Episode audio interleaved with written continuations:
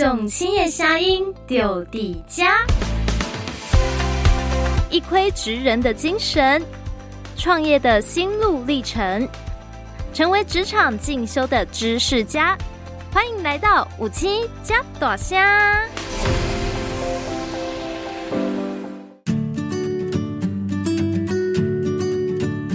传统戏也能登大堂，传统偶戏好样的。大家好，欢迎来到有青嘉大声。听众朋友，你们有看过布袋戏吗？现在小朋友，你跟他讲八零年代的这个偶像剧，他们已经没有听过了。相当的难过，在我身旁这位也是八年级生吧？是。今天邀请到的这个布袋戏呢，跟大家记忆中的布袋戏相当的不一样。这是嘉义非常厉害的布袋世家，嘉义长艺阁掌中剧团团长林明良。Hello，明良。大家好，我们是来自嘉义的长艺阁掌中剧团。是的啊，请问这一位是？这一位呢，其实，在布袋戏里面，呃，布袋戏的角色可以分成生旦净末丑，这一位就是旦的角色。哦，旦的角色就是指女生角色。女生角色，所以他们有一个固定的名字。他没有固定的名字，还是说跟着每出剧，他就有剧名？没错，他跟着每出剧会有不一样的名字。你从你有记忆以来，你就已经在布袋世家长大，跟着大家一起巡演了吧？呃，其实正常来说是说，我从第一次登台是在国小五年级的时候。小五你就有记忆了？呃，应该有了吧？小五应该就有记忆了吧？我记得我是第一次登台，就是在庙会的演出。嗯，那我是第一次。拿到偶上台演出，对，是，所以记忆非常的深刻。对，我记得以前看布袋戏啊，要到庙口，因为跟庙口是结在一起的文化。嗯、那时候感谢神明，所以也叫酬神戏。对，但是小五的你有办法勾到舞台吗？其实我那时候是没有办法勾到舞台，所以我在下面有垫一个箱子，嗯、让我可以身高够高，可以再拿偶上舞台。呃、那你操偶，你还念台词吗？没有，没有，没有，就单纯只有操偶，而且是那种柔柔角色，不重要的角色。嗯、对，正正宫，你你家人先让你去试试胆量。没错，就算是初登场嘛，不能拿太重要的角色。呃、那你还记得你那时候拿谁吗？哦，我记得，永远都还记得，那时候就拿了一个，就是就是一个家谱的一个角色，就是家谱哦，对，就是出来就是讲个两三句话就可以马上下台的这种角色，遵命，然后 上台了。对，那这样陪着你长大到现在呢，明良已经是长艺阁的第四代团长了。对。啊，太厉害了！长一阁到现在已经七十几年了，对吧？我们在一九四五年成立，那我们现在已经有七十六年的历史。哇，非常久，走了四代。所以你拿小五上去的话，那不就你有遇到阿公阿昼有吗？阿昼没有遇到，阿公有。阿公是第二代吗？对，我阿公是第二代团长。嗯，然后我舅舅是第三代团长，所以你算是二代开始带你的，对不对？你有记忆以来，嗯、其实说哦，要这么说，是从我舅舅开始带我进来的。嗯，对，我阿公他是算是有在旁边教一些、教一些、教一些这样子而已。哦，因为那时候都已经算是我舅舅他自己，他在就是。因为那时候他当团长，所以大部分都是他在处理。嗯、那也是小时候都跟着他一起在学布袋戏这样子。嗯，现在的长艺阁啊，有很多的不同的演出跟创新。这个等一下呢，我们也会跟大家介绍。那其实小时候你算是在一个传统的布袋戏正规的训练出身的吗？嗯，其实是说布袋戏有没有一个正规的地方呢？嗯、其实它好像。可以说有，又可以说没有，因为其实布袋戏很多时候都是，嗯、呃，我们自己在说，都是要靠反应，靠临场临场反应。可是不是都有固定的剧本吗？会有固定的剧本，可是你到遇到每一出呃不一样的戏，或者是你说同一个剧本，可能我演十次，可能会有两三次会是不一样的状况，呃，就是说我们会去做一些不一样的一个变化，所以它没有一个固定的一个方式。可是大家不知道哎、欸，因为对我们来说，我们都是等撒糖果。对，这个撒糖果呢，就是一个我们以我们布袋戏来讲，就是一个半仙的仪式哦。对。那就半仙的仪式就会有撒糖果这个动作，所以很多人其实都觉得布袋戏每次演出前都会撒糖果，其实是没有到每次啊。对，像是在庙口演出啊，然后谢神啊，最后撒糖果，这个会会算是剧团最主要的收入吗？嗯，其实庙会演出一直以来都是我们剧团一个最主要的一个收入来源。嗯，因为其实从以前到现在，就是我们剧团都是以。这是庙会的酬神戏为主，嗯，因为这才是我们最主要的一个收入来源，嗯，对，所以我们在不管现在做的怎样，我们永远不可以忘记，就是在酬神戏这一个部分，嗯，就是这算是我们剧团的一个根本，对，所以要把它保护好。其实从小到大，我对布袋戏最多的印象就是小时候去庙口，我明明知道每一年都有，但是哎。从国高中以后，不太爱去看了。对，嘿，然后就会觉得到后来，哦，好像那那个氛围越来越式微了。对，其实就是，嗯、呃，我觉得是在布袋戏为什么会越来越没有人在看的原因，是因为他可能大家都觉得说，哦，布袋戏好像都是只是在庙会演出，嗯，那在演出的时候，可能就是都只是插在舞台上。就是木偶直接插在舞台上，然后也没有动怎样的。嗯、可是其实上事实上是不是这样？因为像在我们在庙会演出，我们还是会有一些呃剧马的部分。那这剧马当然是也是要有在家里会先练习过。比如说我们在演出前，我们都会先大概的听一下说，说呃这里面会呃做到怎样的一些要需要怎样的道具啊，要什么戏哦，就是我们会先大概听过，先了解过。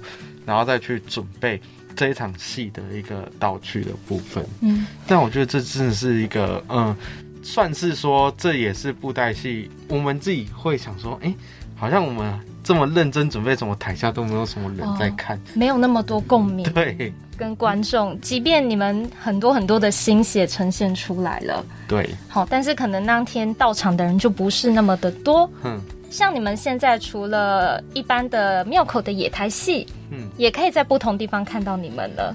对，因为我现在想，哎、欸，对呢，真的要看一场现场的布袋戏，除了庙口以外，还真不知道哪里可以看呢。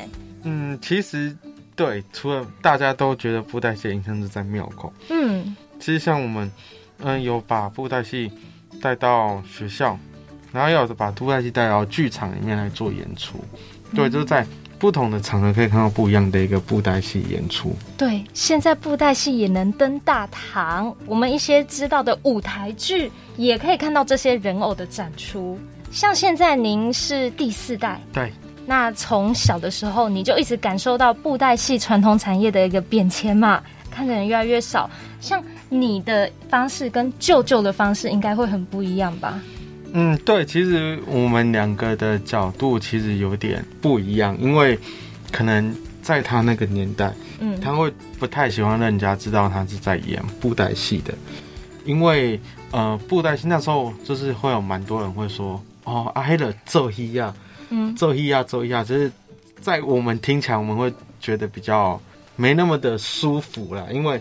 我们是奏戏，而不是奏戏呀。然后他、嗯、对曾经为了这件事跟人家吵架过，哦、对，就是奏戏呀，就是有点算是有点在贬低负面词。对，但现在是叫操偶师。对，我们现在叫操偶师。嗯、然后你说我们是奏戏的，我们也可以对。然后就是不要奏戏呀这样子。嗯，对，就是其实，在他的年代会觉得说，这个他在演布袋戏好像是一件嗯没有那么。光荣的事啦，是自卑吗？还是嗯，我觉得其实我不知道他的他的想法是这种，可是他可能觉得不太想要让人家知道他是在演布袋戏。可是换成我，我们就是年轻一辈，可能以我啊，我就会觉得不一样。我还蛮喜欢跟大家说，我就是在演戏的，因为我拿得到布袋戏，可是平常你要拿到布袋戏的机会很少。嗯对，所以说，嗯，我家在演戏，然后有时候可能在演出的时候就会邀同学，很多同学来看戏，这样子就凑热闹这样子。对，其实就是在一个不同的呃时空环境下之后，可能就是对于演戏这件事会得到不一样的一个东西啊。就是像我就很喜欢跟大家说，哦，我就是在演戏。我觉得这是一件很骄傲的事。对，嗯，嗯，传统当然，如果他要一直下去，必须要有受众，但是自己也要对你在做这件事情，对，肯定。那舅舅其实还没，他没有退休耶，他怎么会？在他还活跃的时期，就决定把它传承给你，而且传承的那个时候，你还在读书吧？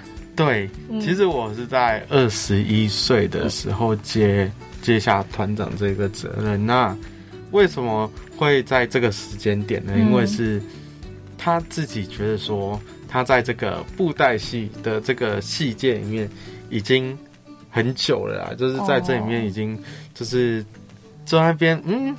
人家夹来夹去，好像也蛮久的时间了。那他说他想要让年轻人有一个不一样的一个思维，所以就让我们去做一个不一样的一个，嗯，算是说让我们去接手有个不一样的一个思维这样子。嗯，可是他没有想说要等你比较成熟一点、大一点。嗯，其实好像没有，而且这个是还蛮好玩的，是说，嗯，嗯，我就是在某一天睡觉起来的早上，他就说，哎、嗯欸，你那个东西，身份证什么，准备一下，跟我出去一下。我说你要干什么？嗯、然后就是带我去办，就是把剧团交给我这样子。他都没有给你暗示，就突然给你一个震撼弹。嗯、有，当然暗示都有，就是说你有没有兴趣接剧团啊？然后怎样怎样，就是会在。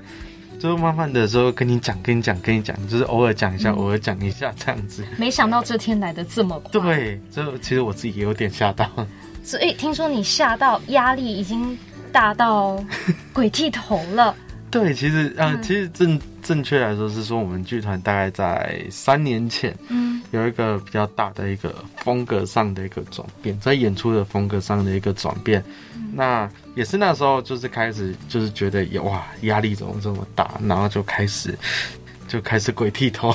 嗯，对，就是因为那时候是一个剧团一个风格转变的一个，我自己觉得是一个蛮重要的时期，就是。其实我们以前演出比较会多，是像是在庙口演出，而且是就是比较精致一点的演出而已。可是到大概三年前，我们又把更多的一些，像是我们把剧场的灯光直接拉到户外来演出，或者是我们进剧场之后，我们又呃加了灯光设计、导演啊，然后舞间这些，让更多专业的人进来之后，把这出戏更完整的一个呈现。所以当然在压力上就会。比较大一点，可是这都是在你接下来以后你做的这些创新改变，在你接以前，或甚至说，呃，舅舅把团长这个身份交接给你以前，他有跟你建议过要这样子去改变吗？嗯，其实都有建议过，嗯、可是那时候我觉得是一个时间点还没到的一个问题，所以就是会、哦、那时候没有那么的有在想要做这件事，可是是没有还没放手去做，所以其实。舅舅很前卫耶，对，他其实还蛮前卫的。对啊，虽然他本人好像很保守，或者是他年轻的时候他不太愿意去提起这个职业，对，但其实他有很多大胆的实验，然后把那个希望寄托在你身上。对，其实他在，嗯，我觉得是说他在这个布袋戏界，他也不是说布袋，就是在剧团里面，他也想说要贡献一些。不一样的一个方式，所以他有跟我提了很多我自己觉得还蛮厉害的一些点子，就是点子，对，嗯、就我们自己没有想到，可是他说难听点，一个老人可以想成这样，没有没有，只是他年纪比我们大，可能看过的事情会比我们多，那他就会嗯提出一些比较不一样的一个观点给我们，这样子。舅舅、嗯、也还没退休嘛？他现在比较偏向于在幕后这一块，就是。嗯像我们在演出什么，就是那他就在背后支持我们，然后给我们一些资源这样子。舅舅叫黄锦章，对，现在是前团长，前辈到现在第四代了。那他也很愿意听你的新的 idea，他自己也是一个鬼才，对吧？对，真的是。以往我们在庙口哦看经费可能没那么多，通常一个在放音乐，嗯、一个在那边操偶，就一尊一尊摆，然后就哎可以谢神了。好，那现在呢？你们既然要登大堂，这个团队呢非常专业，甚至就跟一般的现代剧、舞台剧一模一样。嗯，对，没错，因为我觉得是要进到一个。哦，我们说剧院里面来做演出的话，当然是要给带给观众一些更不一样的一个体验。像一般我们电视看的啊，霹雳布袋戏，嗯，好那些搞笑剧，它可以因为电视聚焦在这里。对。但是你们要到一个剧场，这尊这么小只，怎么跟大家互动？嗯，其实，在剧场的话，就是比较少有做互动的一个，就是演出，因为基本上舞台跟观众还是有一个距离在。嗯、那。呃，在互动的话，我们会是有这种户外的小表演，那它会是跟观众会有一个近距的一个互动。嗯，对。那像我我自己的话，我本人是演儿童剧啊，就是啊，比较喜欢演儿童布袋戏，就是跟小朋友去做一个互动。你去哪里教？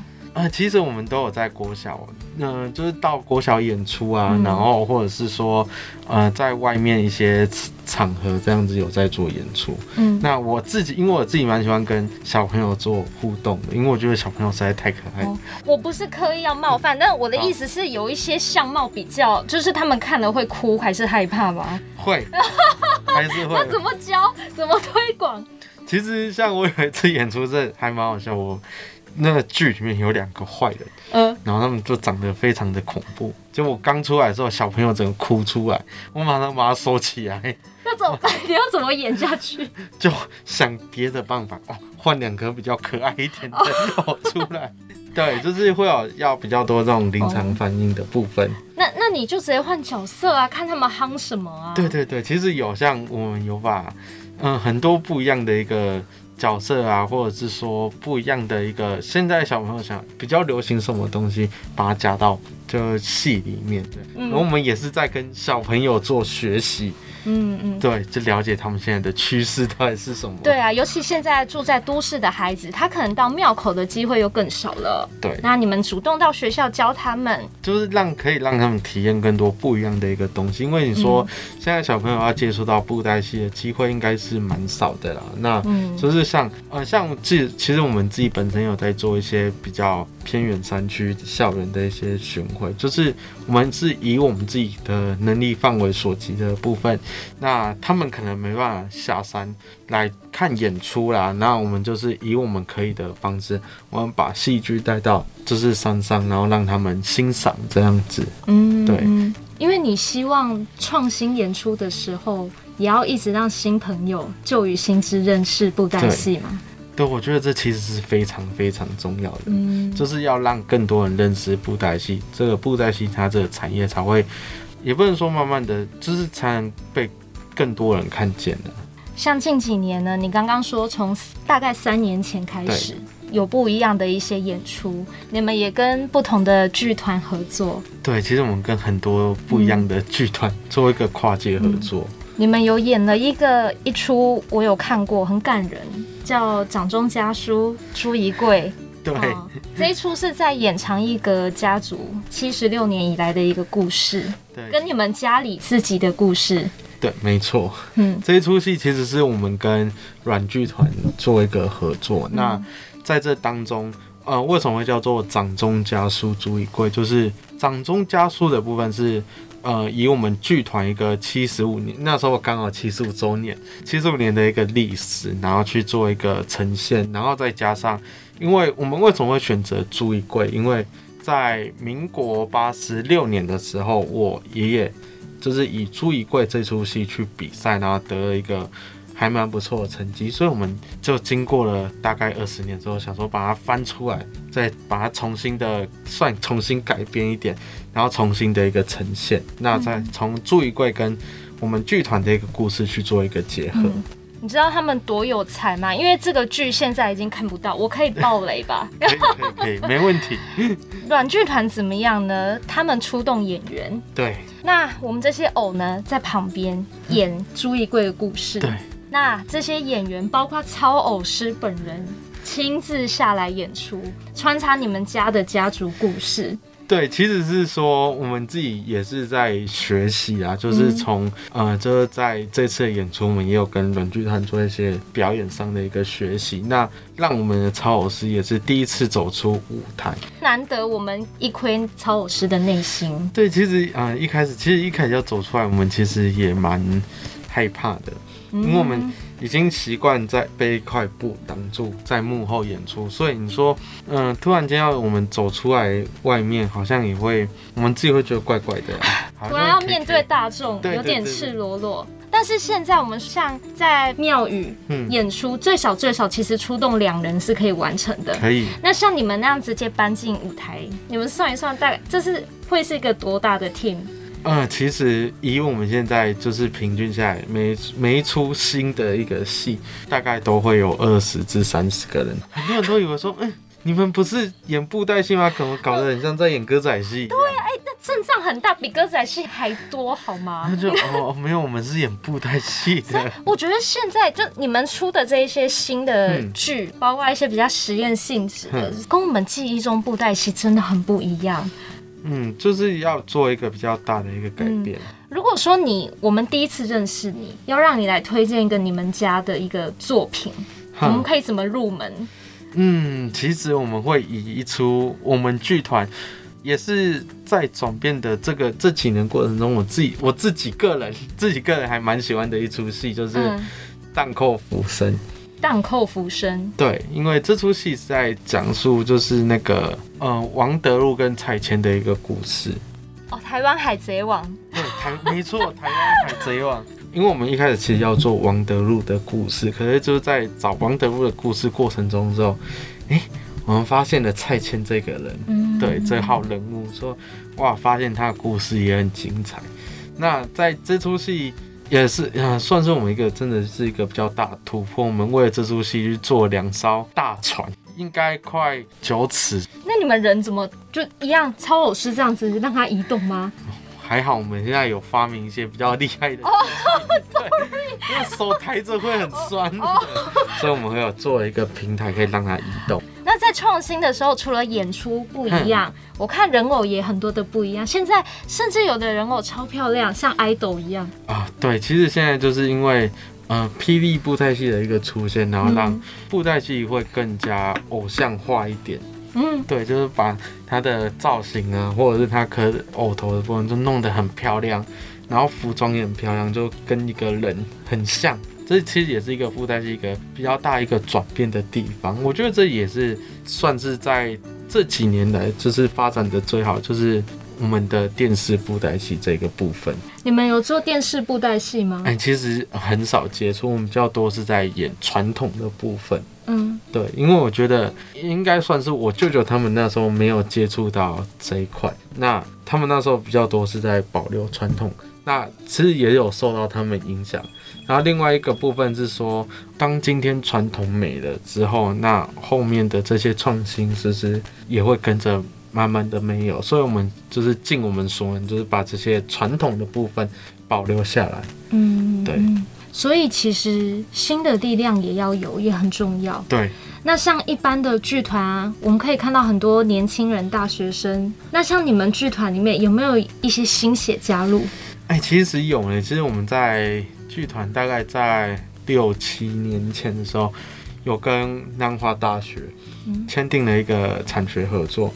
其实那时候布袋戏的，我们有一个所谓后场音乐的部分。其实那时候布袋戏后场已经慢慢的。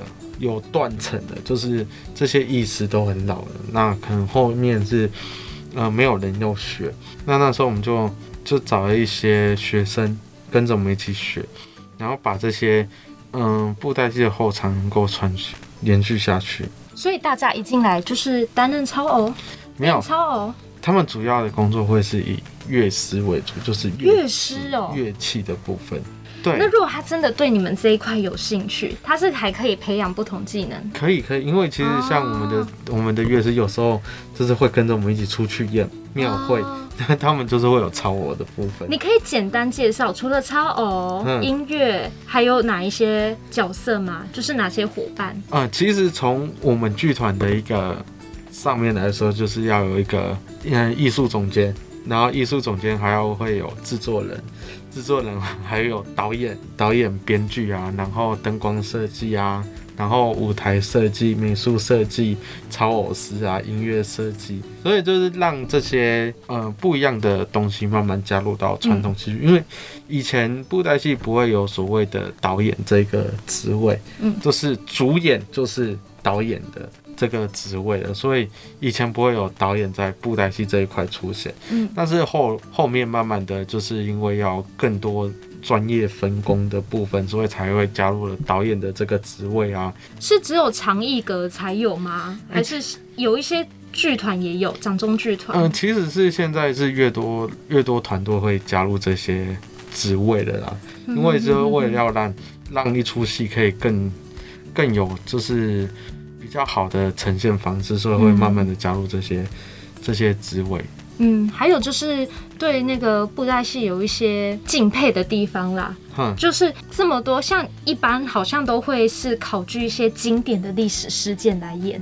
对。那要把这么难的东西透过人偶说给大家听，这个应该就是总监的哲学了。对，我们的、嗯、其实我们的艺术总监也是我们的编剧之一。嗯、那因为他也是大概他在三年前加入我们剧团。然后就是给了我们剧团很多不一样的建议，然后啊，这些建议确实让我们剧团有尝试到更多不一样的一个风格。所以完成一出戏哦，最少最少也要有二十位伙伴，对，哎，才可以完成。最后跟大家介绍一下有没有新作？嗯，其实我们在十一月十九号的下午两点半，在彰化的。南北管戏曲中心有一场我们《天域之徒》的演出。那《天域之徒》是在讲说，呃，朱一贵的这个故事啊，就单纯是，呃，朱一贵的一个从他起义啊，然后到后面如何兵败的故事。然后在我们十一月二十七号的下午两两点半，是在新竹县的实验剧场，然后有一场《胡说聊斋》的演出。跟《聊斋志异》有关吗？哎，其实《胡说聊斋》就是以《聊斋志异》里面的一个小小折子，就是商三官的故事，把它拿出来演出的。嗯，对，因为其实有看过三三官的故事呢，它可能我可能五分钟内就可以看完整个故事了，就在《聊斋》的这本书里面。嗯，那我们要怎么从五分钟的故事把它延伸到？七十八十分钟这样子去做，嗯、那这就是非常考验编剧的时候了。所以这也是那时候我们编剧也很伤脑筋，说哇，这要怎么写会比较好？你要很多分支啊，跟八点档一样，你要很多其他人物。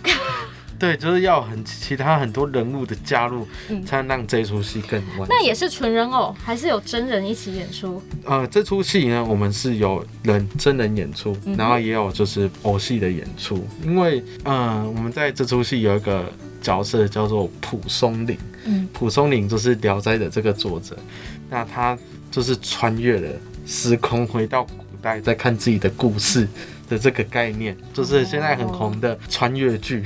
在这出戏里面呢、我们编剧给了很多不一样的东西在里面，像是一些官商勾结啊，然后性别的部分比较不一样的是说，我们在这出戏里面有戏中戏的部分，主演是非常厉害，他就是，呃，布袋戏一个比较大的特色就是说，我们一个人要讲生旦净末丑，所有角色的一个口白的部分，所以他在声音的切换之后。非常的厉害，嗯，所以很多人都说演布袋戏的人都有人格分裂症。对啊，因为你要演什么像什么。对，所以那一天也会看到你演出。那一天也会看到我在里面超偶演出。对，好的，那最后我想要一个温馨结尾，因为其实掌中家书那一出，对，我有看到最后一定会有一个谢幕，谢谢大家的时候。对，那那个时候第三代的团长，啊，紧张团长他特别讲了一段话。嗯，他说：“所有的传统剧在历史面前都要低头，对，因为低头你才能看清楚自己站在哪。那你有什么样的信念，还是一句话？其实好像也没有什么话。其实我我其实非常喜欢我们编剧写的一些句子。嗯、我其实，在《胡说聊斋》里面，我蛮喜欢一句话的：想要在人前听光彩，就要在背后听悲哀。就是你要在人前就是光鲜亮丽，那你就必须要透过。”就是在背后时候要透过很多的呃不一样的一个承受的部分，对，嗯、就是人家打你啊，会痛啊，会怎样之类的。就是你要成为一个很出色的人之前，你一定会有经过一段啊、呃、比较不为人知的部分呢。那把这一些人生的智慧融入布袋戏中，而且它不再像以前那么古板，现在很好看喽。谢谢谢谢，希望大家可以多多支持。那我们相关的连接也都会放在网站上，你也可以透过有青加大声嘉义的嘉的脸书呢，点进去收看我们相关的节目资讯。好，那我们跟大家说再见喽，拜拜。以上节目由嘉义县劳工暨青年发展处制播，更多就业资讯，请上有青加大声脸书粉丝专业查询。